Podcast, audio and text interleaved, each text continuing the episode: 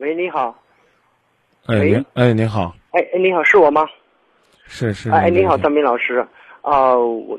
我是去年。哎，你好，听到了吗，张明老师？哎，您好，您说，我听到了。哦，是这样的，我是上大三的时候，我在郑州上大学，我女朋友也是。上大三的时候，是我们我给我女朋友认识的是，也相恋一年多了吧，相恋一年多。然后呢是，我是去年七月份毕业的，然后我女朋友她是今年毕业。然后呢是今年去年就是今去年过年的时候，过年我给我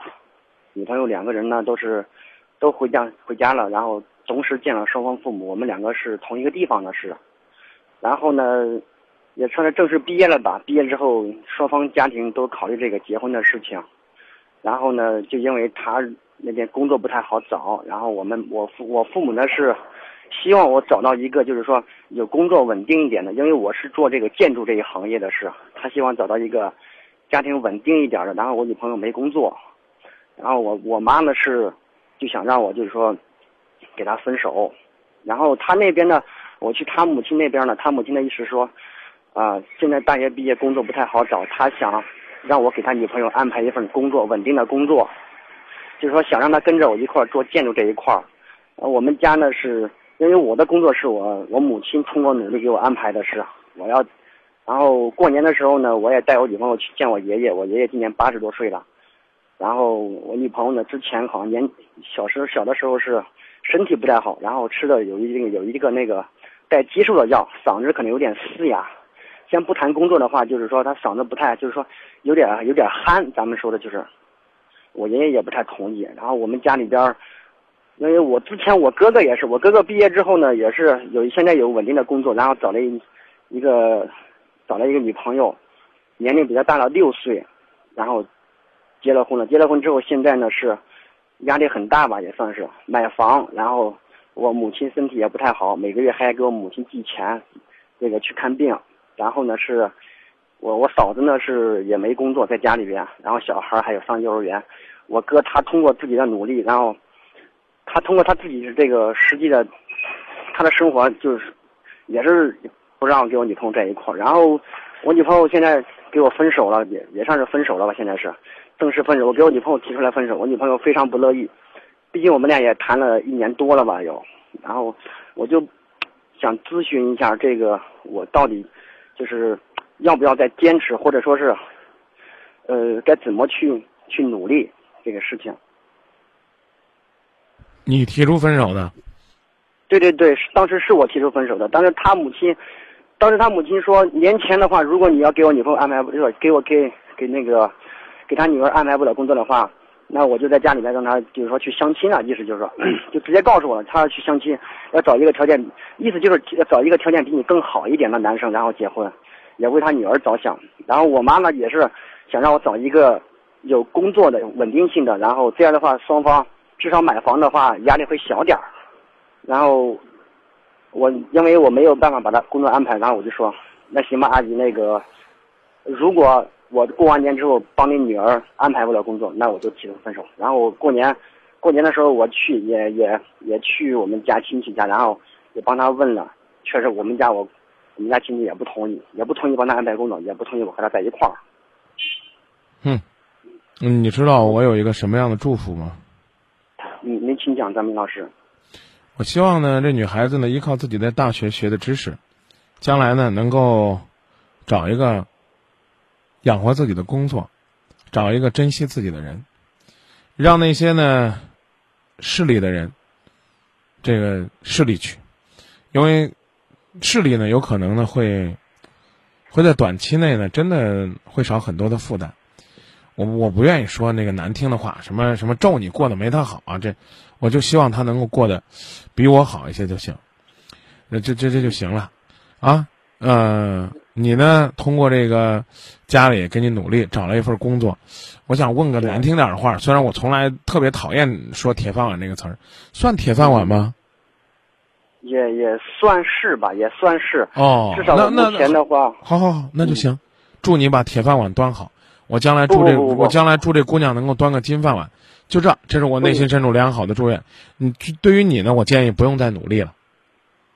不用再再努力这个去去去去再把这个女孩子弄回来，再伤害她一回了，好不好？家里边呢，从爷爷到妈妈到哥哥，没有一个人支持，好不好？啊，别别别再努力了。但是但是我觉得我们两个我从大学里面认识的吧，然后却很不舍，然后我也在很不舍，很不舍，你提分手干嘛呢？你别别别别别说这个，别说这个，我我能告诉你实话吗？您您请讲，张明老师，我想你想你说不舍，其实你很舍得，要不然你当初不会提分手了。这这会儿说这就没意思了嗯啊！估计你现在空虚着呢，要要有一个能跟你换把铁饭碗换成银饭碗的，可能可能你也会选择的，啊，又又漂亮又可爱又温柔，还能帮你换饭碗，多好！这女孩子呢，我希望她将来通过努力，自己能够养活自己。大学呢，也正在从精英教育向平民教育转化。呃，大学之后呢，的的确确呢，有些人呢是靠父母给铺的路、搭的桥，啊，去工作了。我认为呢，这也没什么，因为你首先得能胜胜任呐、是不是？对对对啊，你是你是学煮茶鸡蛋的，非给你弄到原子弹这个研究所，那那当然也有可能啊，有食堂是吧？啊，那你就去食堂煮茶叶蛋，这也行。要没有的话，你也干不了，对不对？啊，你你说明呢？说明了？你甭管你是不是金刚钻吧，你总有个钻儿，能干瓷器活儿，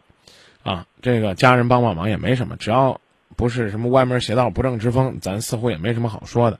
但是呢，毕竟呢，还有很多人会选择，比如说自主创业呀，啊，假如说，比如说我是一算卦的，我一看我看出来了，说你媳妇儿呢，这未来呢十年内会成为中国的比尔盖茨，你还和他分吗？不好意思啊，原谅我的偏见，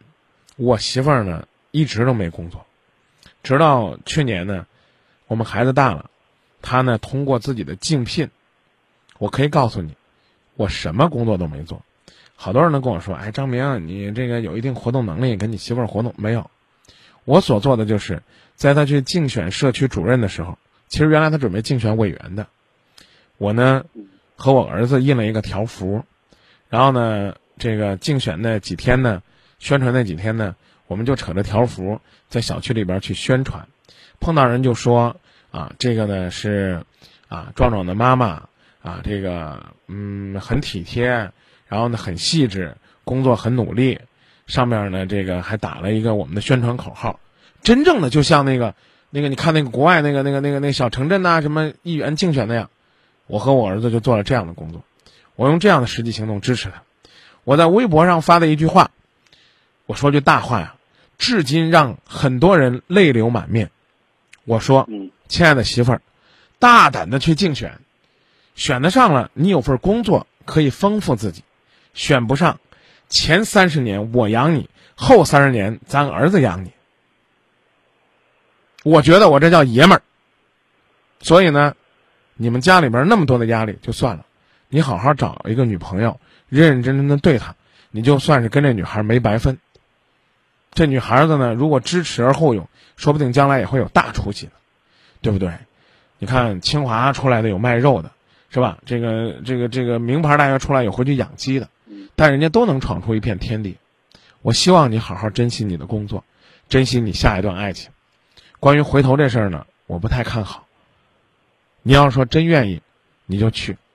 是不是？指不定你一去找他，这女孩说不定一买彩票中五百万呢，是不是？弄个小别墅，然后呢，这个搞点这个特种养殖，房前屋后种点木耳土豆，也说不定也能养活自己，行不行？就说到这儿了，是不是要回头您您自个儿来决定，好不好？好的好的，那行，谢谢您，张明老师。那就这啊，感谢您的信任哎，好再见啊。嗯我也确实呢，希望呢，天下有情人呢都能成眷属，但是万一呢成不了眷属呢，千万别成仇人，千万呢不要在自己呢都拿不定主意的时候把人家叫回来，再一遍一遍的折腾。